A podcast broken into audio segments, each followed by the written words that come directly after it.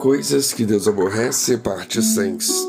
Estas seis coisas o Senhor odeia e a sétima sua alma abomina: olhos altivos, língua mentirosa, mãos que derramam sangue inocente, o coração que maquina pensamentos perversos, pés que se apressam a correr para o mal, a testemunha falsa que profere mentiras e o que semeia contendas entre irmãos.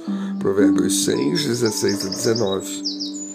Aborrecer quer dizer sentir horror a alguma coisa e abominar é detestar. Assim, quando a Bíblia diz que Deus aborrece e abomina algumas coisas, devemos prestar muita atenção para evitar estas coisas em nossas vidas. Uma das sete coisas que contradizem o santo caráter de Deus é a testemunha falsa que profere mentiras. Embora seja um verso bem simples, de ser compreendido, existem alguns ensinamentos muito importantes dentro desta realidade. E o que se verifica é que existem duas ideias nessa mesma afirmação. Primeiro, de uma testemunha falsa, e segundo, proferir mentiras. Não basta ser uma testemunha falsa, ela ainda mente. Quantos de nós desenvolvemos essa situação sem percebermos que isso acontece? Como pode isso acontecer conosco mesmo, sendo pessoas convertidas? Bom, a testemunha falsa pode ser alguém que não necessariamente sempre foi uma testemunha falsa. Por isso temos que vigiar para evitarmos que, mesmo sendo pessoas convertidas, não venhamos a cair em armadilhas que nos levam a dar falsos testemunhos sobre algo ou sobre alguém.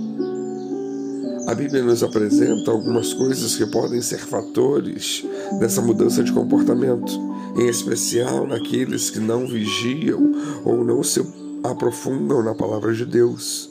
E aqui não estamos falando de estudos teológicos, mas no aprofundamento da meditação na palavra de Deus.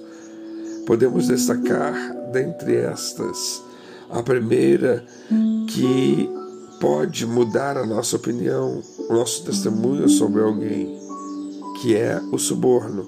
Em Eclesiastes 7,7 vemos verdadeiramente que a opressão faria endoidecer até o sábio e o suborno corrompe o coração.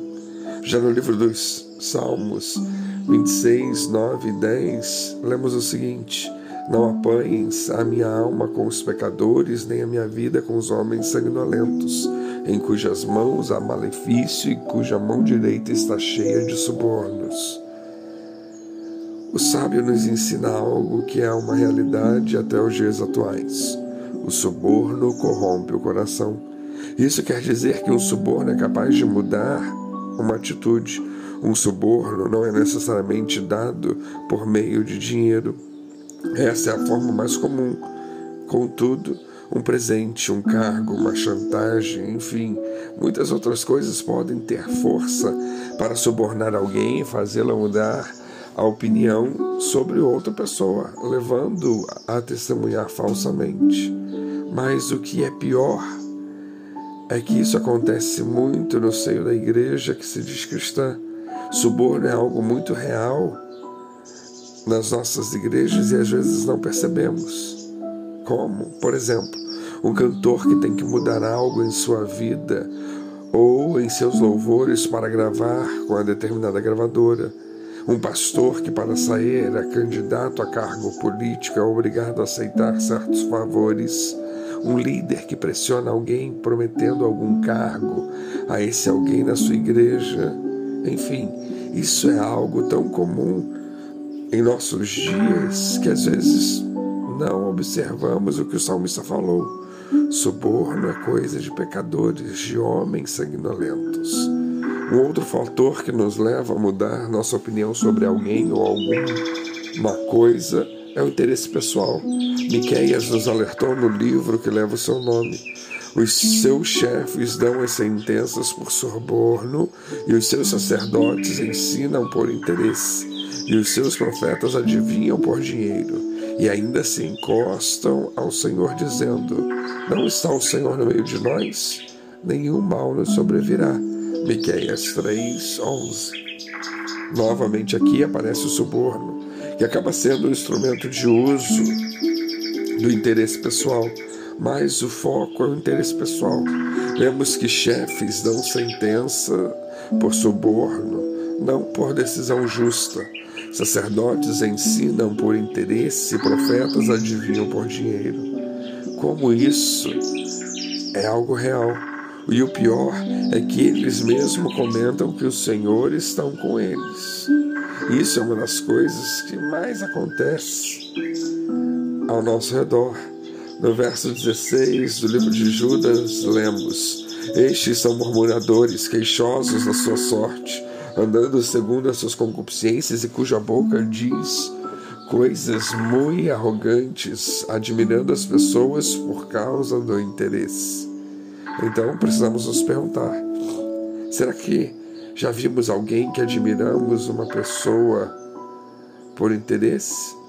Não nos parece que isso acontece ao nosso redor. Mas duas coisas que, segundo a Bíblia, nos levam a testemunhar falsamente contra alguém são: a primeira, a vaidade pessoal, ou seja, aquele sonho de se aparecer, de brilhar, de ser alguém que os outros admiram, isto é, aquelas pessoas que têm um gosto em sua própria glória e fazem com que alguém mude de opinião sobre outra. E outro ponto que nos leva a testemunhar falsamente contra alguém, isto é, mudar nosso conceito ou opinião sobre alguém que sabemos ser honesto, é quando queremos ou somos levados a gerar maledicência. Quando Moisés mandou doze espias para verificar como era a terra de Canaã, ao retornarem todos tinham em comum acordo o quanto a terra era boa. Entretanto, dez deles, por medo, passaram a mudar a opinião a respeito de Canaã e infamaram, disseram mal da terra, que na realidade era muito boa. A infamação ou maledicência é algo terrível e nos conduz a testemunhar falsamente quando o que Deus nos pede, no mínimo, é que fiquemos calados. Muitos cristãos estão se perdendo e não estão percebendo, porque a palavra já não entra nos seus corações. Tem muita gente testemunhando falsamente pelos motivos que abordamos e nem percebem. Portanto, a palavra de orientação e de alerta aos nossos corações é: vigiemos para não sermos engodados por estes.